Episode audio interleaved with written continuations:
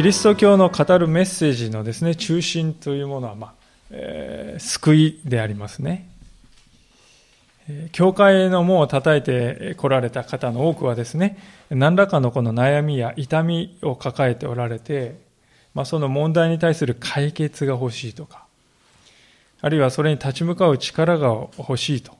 そのように考えて来られるんだと思います。で聖書を見ますとまさに私たちのそういった問題、そしてまた特に究極の問題であるこの死というものに対する解決をはっきり与えてくださっています。でけれども、そのように問題の解決というところで終わってしまうならば、私たちは聖書が言わんとすることを半分だけしか理解していないことになると思うんです。残りの半分も同じように大事だと思います。残りの半分というのは、そのようにして問題の解決、救いというものをいただいた私たちが、どのようにしてこの人生を完成されていくかというね、そういうことです。救いをいただいた後の人生をどのように生きていくのか。どこに向かっていて、どういうふうにしてそれは完成するのかと。で、そのことがですね、分かって初めて実り多き信仰生活を送ることができるんではないかと思いますね。今日の箇所っていうのはまさにその二つのことが語られている。救いということと、そして完成のなる時っていうですね、そのことが語られておりますので、まあ、ご一緒に聖書の言葉から教えられていきたいと思うんでありますが、さて今日はの7節から10節のところなんですが、前回見た1節から6節のところでは、エペソというね、まあ、これ今のトルコですけども、エペソの教会に向けたパウロという人の挨拶から始まっております。で、そしてクリスチャンとしてこう召されていくということは、実は歴史が始まる前から、世界が始まる前から神様は計画していたんだとね。私たちをそういうものとして導こうと。これはもう世の始まる前から計画されていたんだということが書いてありましたね。パウロはそれを選びという印象的な言葉で表しています。選びっていうとね、選ばれないっていうのがどうしてもこう、考えに入ってくるわけですけれども、この選びっていうのは、私たちが神様と出会えるように、神様の側で必要な配慮を全てしてくださっていたという、そういうことを言っているわけですよね。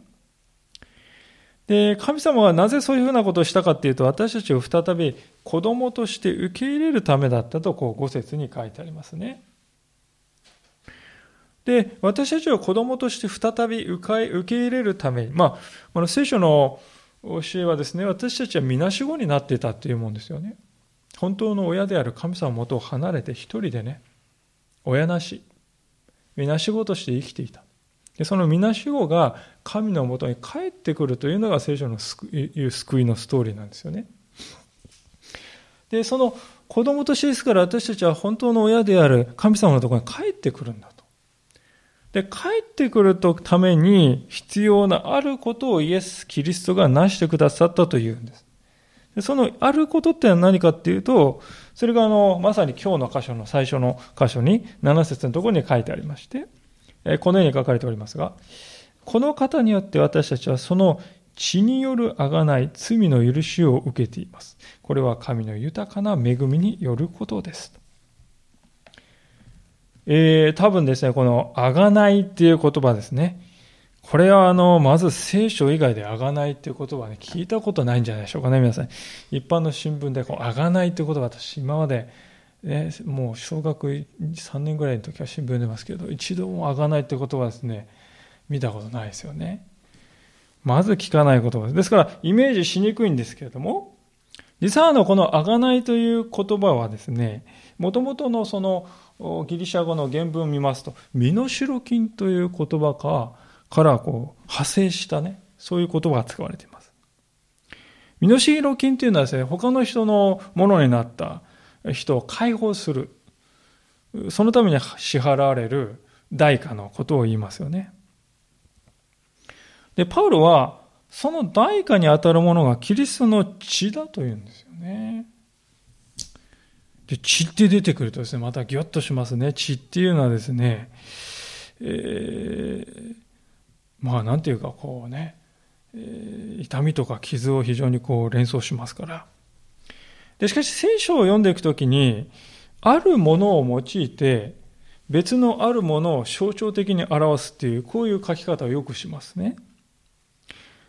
そのあるものが指し示している別のものと、この元のものっていうのは違うっていうね、その実態が違っているってことはあるんですよね。で、この箇所のこの血っていうのも、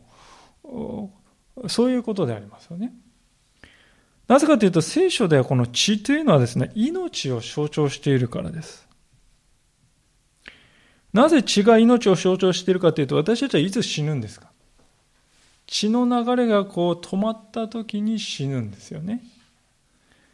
ですから、聖書を読むときにこの血という言葉が出てきたら、あ、これは命を象徴したいんだなというふうにこう理解していただければと思うんですね。で、そう考えますと私たちがキリストの血という身代金によって買い戻され、あがなわれた、買い戻された。これはどういうことかというと、イエス・キリストの命と引き換えに私たちは買い戻された。そういう話なんだということがわかります。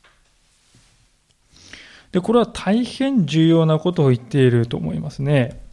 なぜかと言いますと、命によってあがなわれた人だからこそ、その人は本当にあがなわれたと言えるんじゃないでしょうか。命によって差し出してあがなわれた人だからこそ、その人の命は残らずあがなわれたって言えるんじゃないでしょうかね。命によってあがなわれる。だからこそその人の命は完全にあがなわれたんですよね。まあ、逆に言いますとですね、命をもってあがなれるんでなかったら人は本当にあがなわれたとは言えないとね、いうことでありますね。わかりやすい例えしますと、皆さんにですね、例えばある人が来てですね、えーこれぐらいお金あげますから、あなたの命をくださいってね、言ったとしますよ。いやいやいや、たとえ何億円積まれたってね、命なんてあげられないですよ。命を売ろうなんて思いはありません。ね。まあ当たり前ですよね。何億円もらったって命を失ったらですね、その何億円何の価値もないですからね。ですから、もし命をあげるって言うんだったら、じゃあ、命をくださいよとね。ちゃんとそれに代わる命があるんだったらいいですけど、命をあげてお金もらったって何の意味もないですよってことになりますね。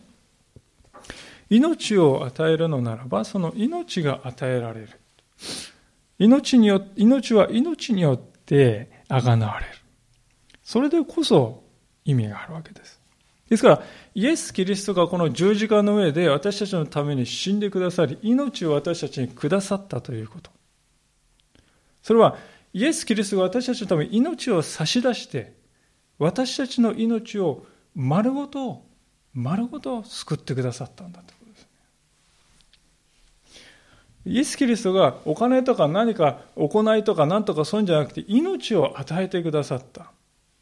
だから私たちの命の中で救われてない部分なんてないんですよね。取り残されても私はこの部分ではどうしようもないなんてそんなことは一遍もないんです。一遍たりともない。イエス・キリストが命によって私たちの命を全部あがなってくださったんだからです。ですから血によってあがなわれているのはそういうことを言っているわけですよね。で、しかし、ここで少し疑問が湧くかもしれないんですが、一体イエス・キリストは私を何から買い戻してくださったのかということなんですね。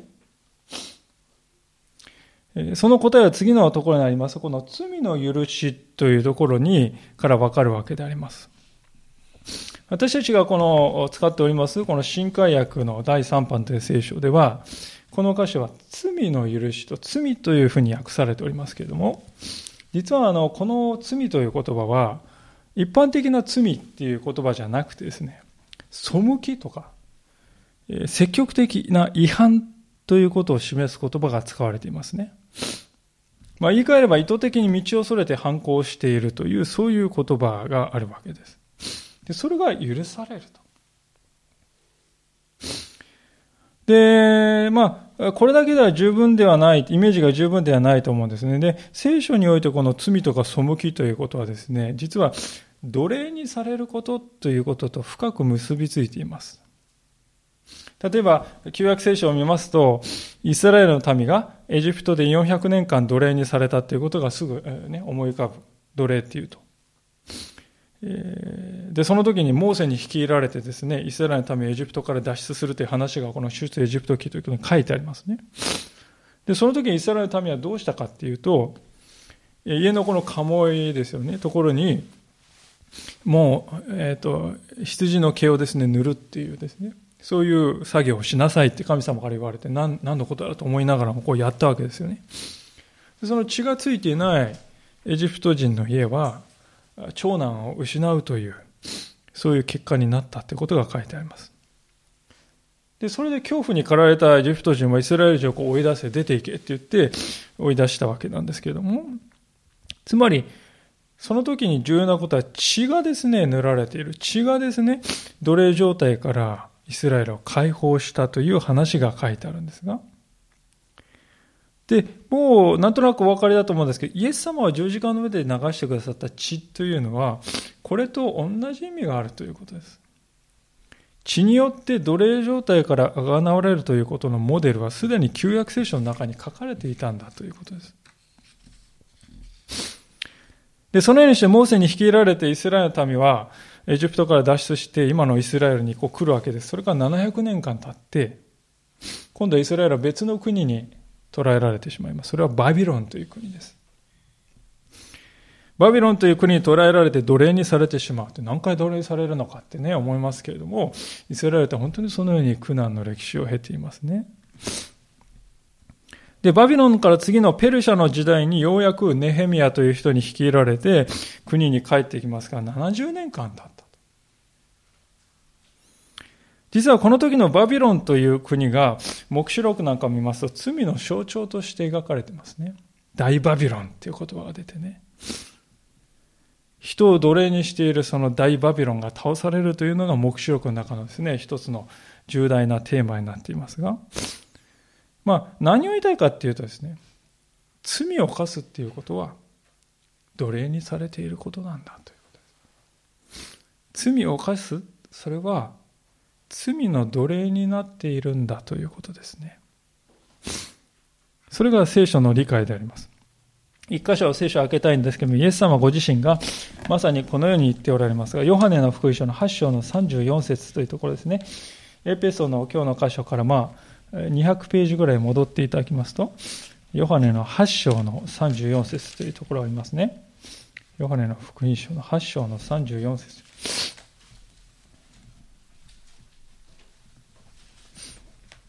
第3版の聖書を使う方は193ページです。教会の聖書の場合は176ページですね。ヨハネの福音書の8章の34節です。それでは読ませていただきます。ヨハネ8章34節イエスは彼らに答えられた。誠に誠にあなた方に告げます。罪を行っている者は皆罪の奴隷です。罪を行っている者は皆罪の奴隷なんですとイエス様は言っています。普通ですね、人はこの自分が奴隷だなんて感覚、これっぽっちを持ってないと思うんです。いや、自由人ですよ、私は。ですから、この箇所でイエス様にね、あの、今読んだ箇所の前の箇所でイスラエル人がイエス様に対して、私たち誰の奴隷にもなったことないのになんてそんなこと言うんかって言って。奴隷じゃない。否定するんですけども、でもイエス様は、罪を行っている者は実は罪の奴隷なんだよって言うんですね。どうしてそう言うのかなと思うかもしれない。皆さんね、どうでしょうかね。良くない、これはいけないって分かっているけれども、反射的にやってしまうっていうことね、皆さんあるんじゃないでしょうか。暴飲暴食とか飲酒とか浪費とか様々なものとか人に依存することや人を妬んでみたりあるいは自分を自己憐憫して憐れんでみたりまあそれらねこれやらない方がいいって良くないことだと分かっているけれどもやめられないというものを多分皆さんね、一つ二つ。あるいはたくさん持って抱えておられるんではないかと思います。でも皆さん冷静に考えて、いや、良くないんでしょ？良くないって思ってるんだったらやめたらいいじゃんか。そうですよね。良くないって分かってるんだったらやめたらいいじゃないか。でも、やめられないんだよな。なんでだか分かんないけれども、やめられないんだ。気がつくとやっちゃっているんだ。まるで自分には選択権なんかないかのようにですね、見えないこの力に強烈にこう引きずられているかのようにしてですね、こう気がつくとやってしまっているんだと。それはまさに私たちは罪の奴隷であるということの紛れもない証拠ではないでしょうかね。っていうのは、奴隷っていうのは皆さんですね、拒否権がないんです。主人があれしなさいって言われたら、はい。それ以外に選択肢はないんですね。まさにそのように私たち人間は罪という主人にの言いなりにされている。だから断れ。だから気がつくとそれをしてしまっている。で、奴隷っていうのは皆さん自分で自分を解放することは絶対できないですよね。奴隷が解放されるのは唯一主人がいいよって言った時だけ。私たちは自分で自分を解放することはできないんですね。そういう状態に人間はある。だからこそ聖書はさっき言ったように、あがないという奴隷が解放される時に使う言葉を救いという意味で使うんですね。ですから、聖書が語る救いっていうのは皆さん解放なんですよ。キリストの血、すなわちイエス・キリストの命が私たちを罪の奴隷状態から解放してくれたんです。イエス・キリストが命を差し出して私たちの命を丸ごと罪のという主人、罪の奴隷状態から解放してくださった。丸ごと解放してくださった。だからもう私たちは罪という主人から自由になった。もう言うことを聞く必要はなくなった。今までは聞かざるを得ない、聞かないという選択肢なかったけど、聞かないという自由を得たんですね。ですから、パウロはそういう意味でここで罪の許しを受けていますっていうんですよね。クリスチャンはですから、今までは聞かざるを得ない、聞かないという選択肢はなかったが、今今は聞く必要はない。まあ、実際にはでも今までの古い生き方が染みついていますのでね、なんとなくあのそれが当たり前であるかのように古い生き方を、ね、感性の法則っていうのがありますからね。こう惰性でこう言ってしまっているということありますからクリスチャンとしてその部分が少しずつこう整えられて変えられていくということは必要なんですけれどもしかしもうすでに私たちは丸ごと命をキリストの命によってあがなわれて買い取られて解放されてんだってこれをしっかり受け取ることがですねまず大事であるということです。でそういうわけで、えー、イエス・キリストを信じる者はそのようにして素晴らしい罪からの解放ということをいただいているということが分かったわけですが、一体ではこういうことは一体どういう、何を原因として起こったのかという、その原因のことが語られてますね、今度は。パウロはそれを、エペソ人の手紙に戻りますが、一章7節の最後のところで、神の豊かな恵みによることですと書いてます。恵みすべては恵みによるんだということです。恵みというのは私たちの努力や精進によるのではないということです。いくら私たちが努力して、いくら私たちが精進しても、自分の命を自分で買い戻すことはできません。命を買い戻すためには別の命を差し出さなくてはいけないんですね。命は命によってしかあがなえないんです。ですから、私たちは自分の命を差し出すために命を差し出さないといけない。これはナンセンスですよね。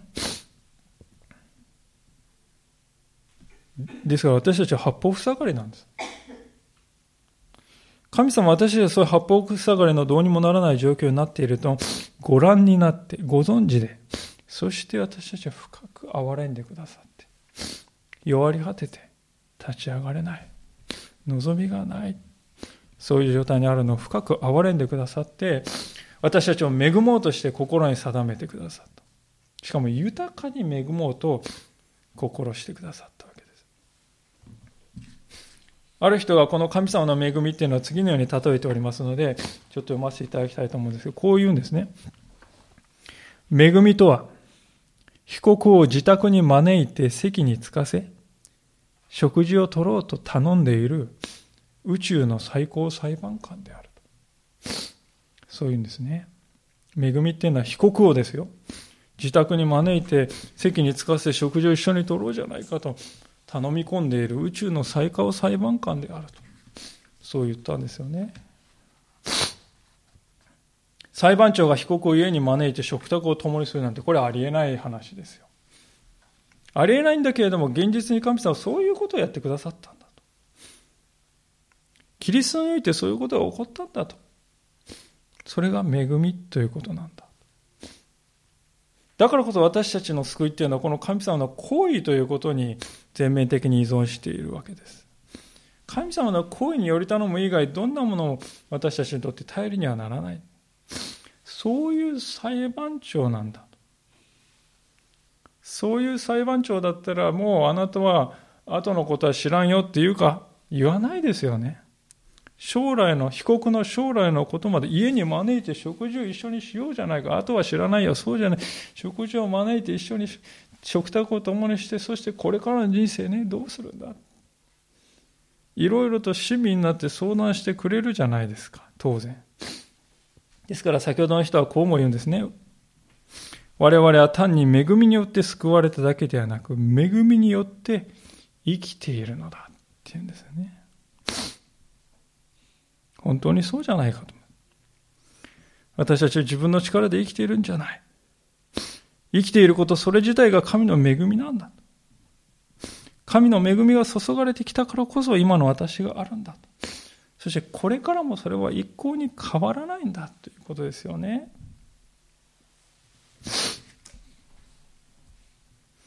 さあ、そういうわけで、私たちは恵みによって救われて生かされているんだ。そういう私たちであることが分かったわけでありますけれども、いよいよ、こうして、第二のテーマに移ってまいりますが、それは私たちのゴールの話であります。8節から9節の前半までを読ませていただきますが、こう書かれています。この恵みを神は私たちの上に溢れさせ、あらゆる知恵と資料深さを持って、御心の奥義を私たちに知らせてくださいました。え、印象的な言葉として、御心の奥義っていうですね、言葉が書いてありまして、奥義って出てくるとですね、あの、まあ、奥義とも読みますけども、なんとか奥義っていうとね、究極奥義とかってなんか、ゲームとかに出てきますけどね、謎めいたイメージがありますけども、まあ、それはちょっと後で見たいんですけども、その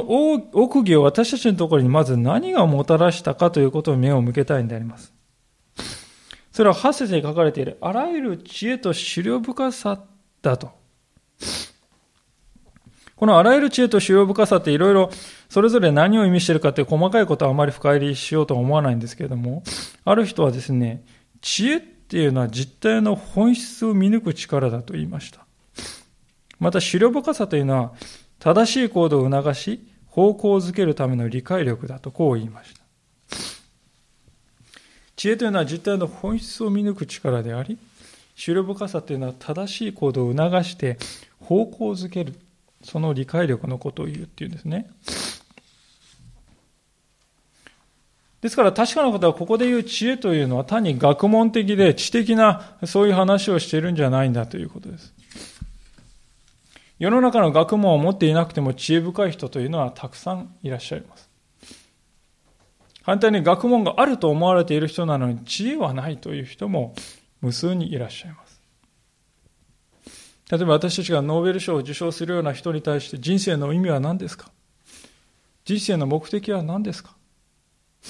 これ一番基本的ですけれども一番大事な問いですよね。皆さんもぜひ考えてほしい。人生の意味は何ですか？人生の目的って何ですか？それに答えを持っているのかどうか。どれほど学問を収めた人であってもその答えに、その問いに答えを持っていないという人も多くいます。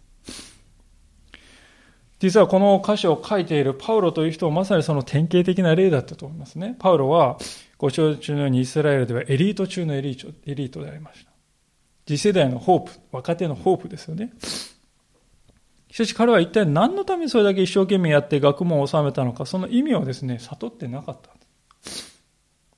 パウロという人はクリスチャンを迫害して次々と捕まえて牢屋に放り込んでね、そういう生活を送っておりましたが、ある時彼は自分では神の正義を行っていると思いながら、実は反対に神の正義を壊し破壊していたんだということ。劇的な形で気づくんですね。で、その時から彼の人生は永遠に変わった。聖書のその時のことも書いてありますが。で、こういう事例が至るところに見られるんではないかと思います。年を重ねた大人が気づかないことを、年派もいかない子供が見抜いているということがよくあります。まあ、前にもお話しましたけれども、ある時ですね、我が家の子供がですね、あの、ご飯を食べる前にお祈りをするときにですね、神様、このお箸をありがとうございますって言ったんですよね。私はそのちょっとですね、素朴な祈りに打たれる思いがしました。なぜかというと、箸に感謝するっていうことね。箸を感謝するって人生で一度もしたことなかったですね。本当にね、この恥じるんですけど、箸をありがとうございますって、こんなもん当たり前だっていうか、100円か200円の感謝する対象とも思ってないです。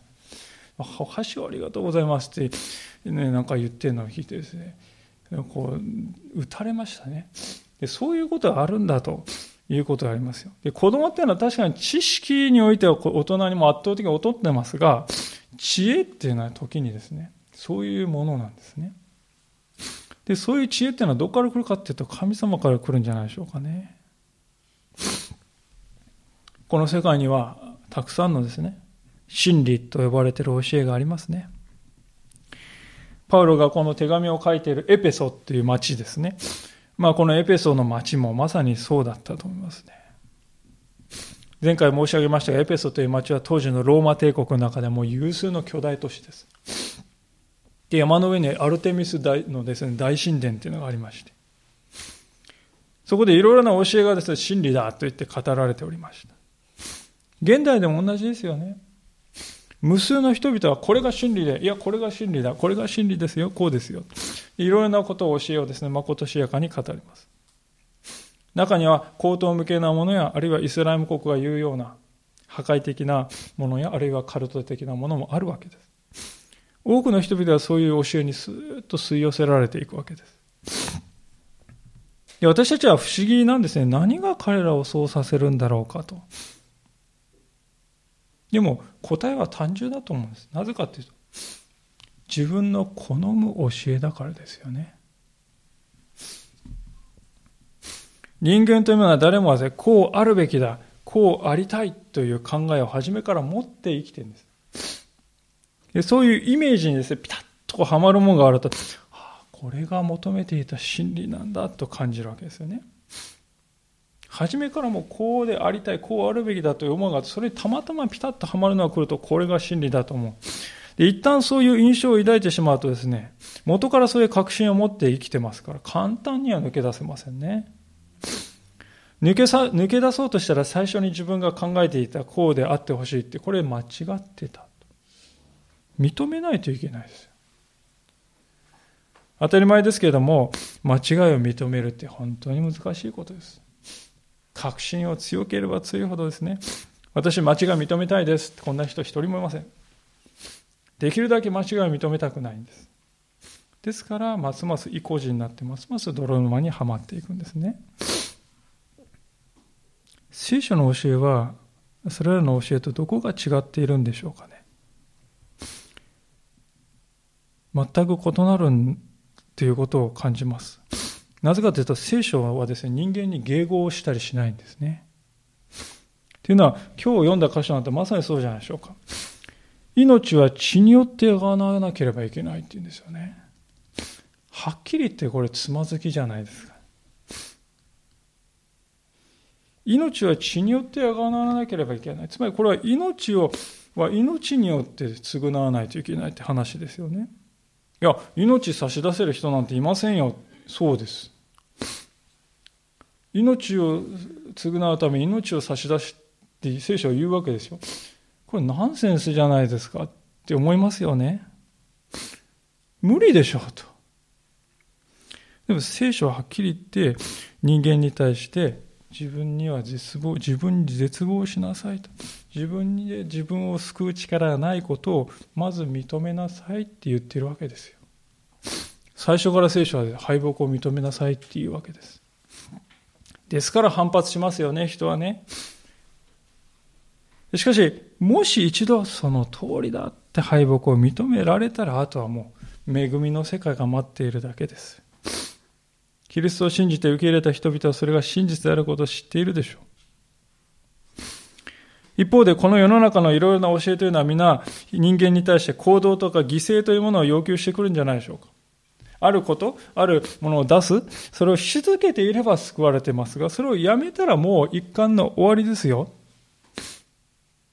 結局はこれは人間の努力によるって言ってるだけですよね。ですから、往々にしてですね、私は自由が欲しいって言って門を叩くんですけども、その門を出てくるときには足には鉄球がついているっていうね、足には足かせがはめられて出てくるっていうことがあるんですよね。聖書は全く異なる世界を提示しているんではないかと思います。先ほど来言っておりますように、見たように、すべては神の恵みによるんだ。恵みというのは受けるに値しない人が純粋に相手の行為だけに基づいて受け取るということです。私はこういう素晴らしいものを受け入れ受け取れるようなものではなかったのにな、と、そう思う人にとってはですね、神様の恵みっていうのはこの上なき恵み、喜びですね。し、反対に、いや、私は自分はこれこれのことやってきましたよ。人並みのようにこれこれのことやってますよ。そんなに悪い人間じゃありませんよ。と思っている人は、神様の恵みって言われた。あ、これっぽっちね。というふうに映るんです。なぜかというと、恵みを恵みとして行為として受け取ってないで、報酬として、給料として受け取るからです。これっぽっちか。だからこそ日本にはクリスチャンが少ないんではないかと思いますね。というのは、あの、ほとんどの私たちの国の同胞たちは、大体ですね、いや、私そんな悪い人間じゃありませんよね。救われなければならないような、そういうものでありませんよと思っていると思うんです。しかし、その認識が正しいと、そういう保証はどこにあるでしょうか。誰もが自分はそんなに悪い人間ではない。いや、そこそこいい人間だと思っているのなら、どうして私たちのこの社会は核も閉塞感に包まれているのか。むしろ必要なことは自分は本当は弱いものだ。小さいものなんだということを正面から見つめて、そういうものでも神様は救ってくださるんだ。恵みだなぁと。そういうことを受け入れていくということが必要なんではないでしょうか。で、こういうことがね、ああ、分かったと分かるっていうことを聖書は知恵だと言ってるんですよ。で、そういう知恵がひとたび与えられたら、それに基づいて実際に行動する勇気を持とう。それを資料深い人っていうんですね。で、そういう知恵と知る深さがあれば理解できる。それが何かっていうと、先ほど言いました、御心の奥義と書いてあることですね。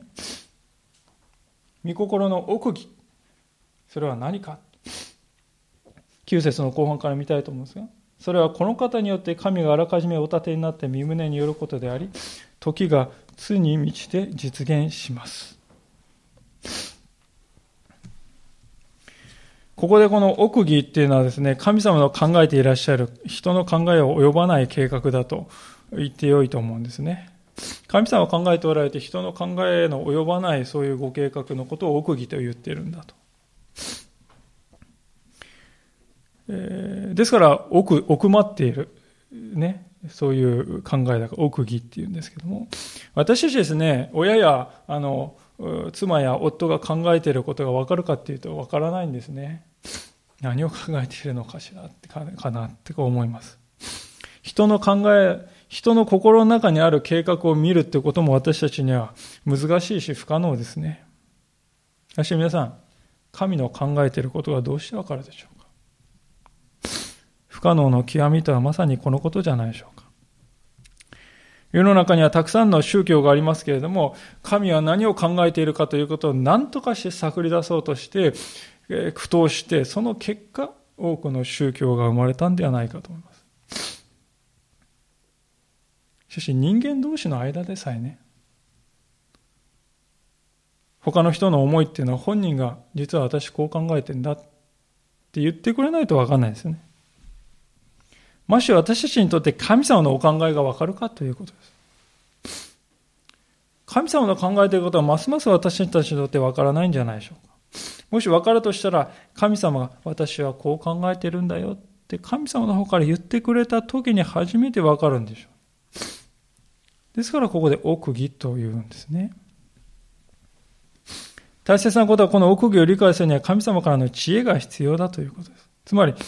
この聖書に語られている神様の言葉をですね、心を開いて受け取って耳を澄ますことですね。言うならば神様の奥義というのは鍵穴であって、神様から知恵っていうのはその鍵穴に入れる鍵。この二つが相まってこうですね、開かれていく。じゃあここで言っている奥義っていうのは具体的に何のことかっていうと、それが10節の後半ですが、一切のものはキリストにあって、天にあるもの、地にあるものがこの方にあって一つに集められるのです。と、こう言います。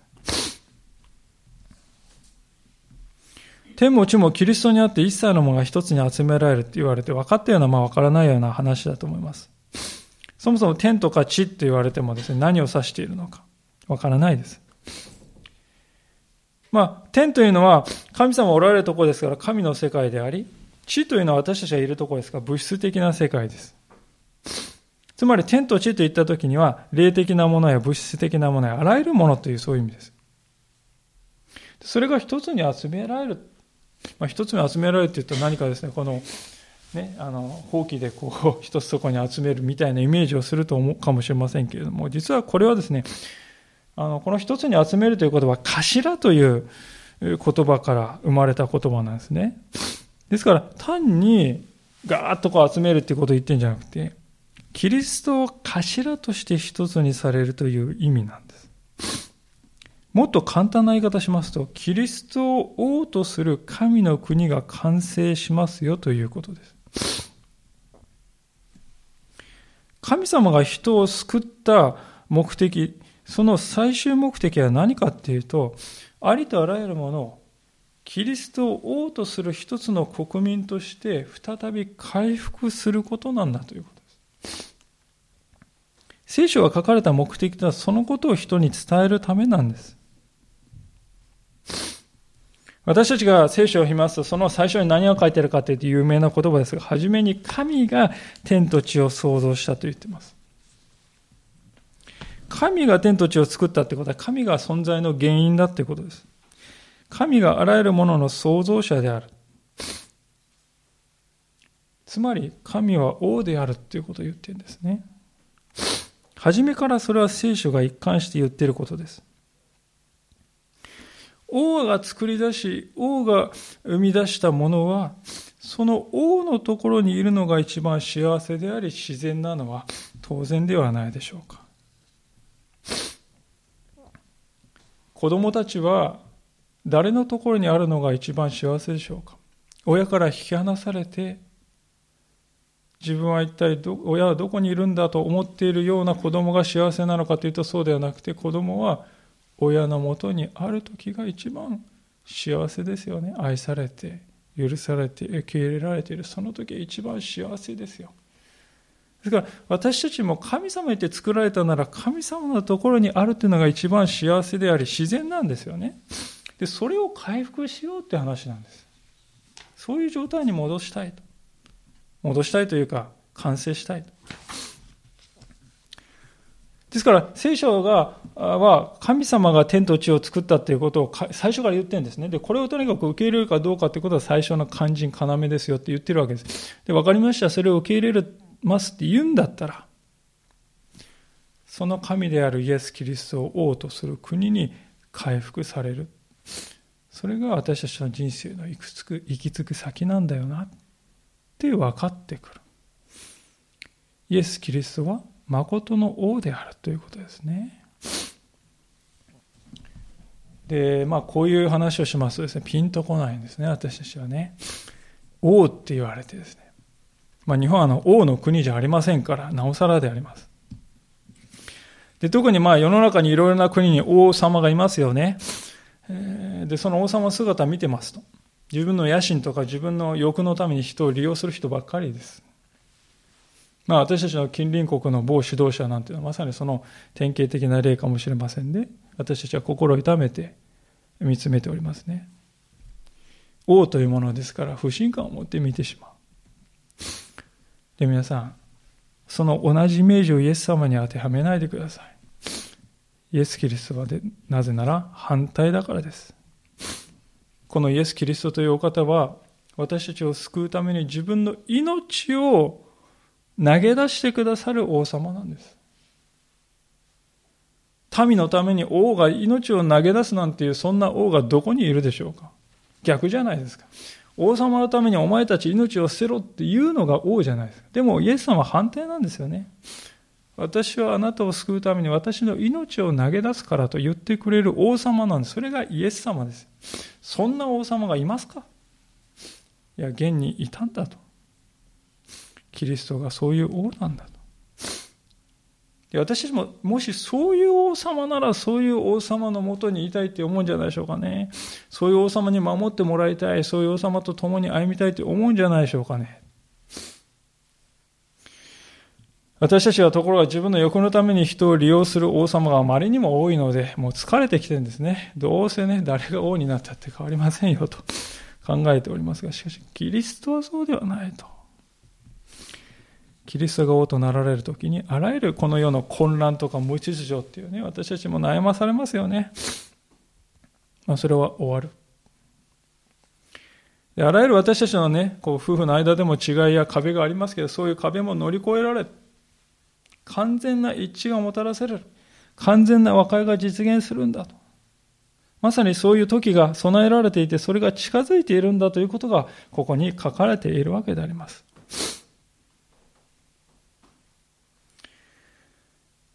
ところが、まあ、この箇所を読んだ時に一点だけ注意したいことがあるんですが、これはこの箇所をですね、一切のものが集められるって書いてあるそこだけを読んで、誰でも救われるっていうふうに万人救済としてですね、読む読み方がありますね。誰であろうとどんな歩みをしていようと関係なく結局は全ての人が救われるんだというそういう考え方です。しかし、この箇所はそういうことを言ってるんじゃないということです。なぜかというと、はっきり書いてありますように、キリストにあっててって書いてますよね。キリストにあって。英語の聖書はこれは in Christ。つまりキリストの中でという意味です。ですから一番大事なことはキリストの中にある。で、これはどれだけ強調しても足りないと思ったんでしょうか？パウロはこの10節の中にキリストにあってって言った後にまたですね、この方にあってってこれはあの英語だと in him ですよね。またキリストの中にあってって2回も繰り返すんです。ですから、今先ほど言いましたような回復っていうのは、イエス様と関係ないところでパッと起こるんじゃなくて、キリストのうちにあるということにおいて実現するんですね。これは皆さん考えてみると分かりますよね。先ほどイエス様が王となられるって本当のね、この世の中の人を利用する王じゃなくて、むしろ人のために命を捨てる王になってくださる。そういう王様はですね、えー、そういう王様が生まれるのに、その王をね、私は知りませんよ。そんな王は私は受け入れませんよって、そういう人がですね、果たして王のためになり得るかっていうとなり得ないですね。ですから、大事なのはイエス・キリストとどういう関係にあるのか。特に、イン・クライストかどうかってことですね。キリストのうちにあるのかないのか。キリストのものであるかないか、それが一番大事なことになるよということを言っているわけですね。え、カルバンというですね、有名なあの宗教改革者が次のような言葉を残しましたね。被造物の正しい状態は神に密着していることである。私たち作られたものの一番正しい状態は神に密着していることなんだっていうんです。えー、女性のそのお母さんのお腹の中に赤ちゃんがいるときに、その赤ちゃんはへその緒でですね、赤ちゃん、お母さんとつながっております。そのつながっている限り安全ですよ。そのへその緒でつながれている限り正しい状態ですね。同じように、神によって作られた私たちは、神につながっていてこそ本当のあるべき状態なんだということですね。神の御子であるキリストとつながっていることによって初めて私たちは本当の意味で人ともつながることができると。キリストが私たちの人と人との間にある壁を取り壊してくださるから初めて私たちは本当に人を知り合うことができるようになるんですね。イエス様は私たちを愛するがゆに命を投げ出してくださったお方です。最初の方に言いましたように、イエス様は私のために命を与えて、私たちの命を丸ごと買い戻してくださいました。そういう愛をいただいて受け取っているから、人を許せるようになるんです。キリストが命を与えて私の命を丸ごと許して買い戻してくださったからそういうものだからああ許そうって思えるようになるんじゃないでしょうかね。その裏付けがなかったらね許したら損ですよ。だから許さないんです。許したら負けみたいなね。キリストが私たちのために最初に大敗北してくださったんじゃないですか。だから私たちはいいんですイエス・キリストの命がもし私たちのうちに本当にしっかりなかったら私たちは人を許せない人を愛せない。いつまでたっても私たちは同じです。ですからキリストにつながっているということです。神に密着しているということです。そしてこの歌詞が書いているようにイエス様が王として一つの国民を新しく生み出してくださるとの時まで地上の生涯を期待しながら胸膨らませながら待ち望んでいきたいとそう思わされております。お祈りしたいと思います。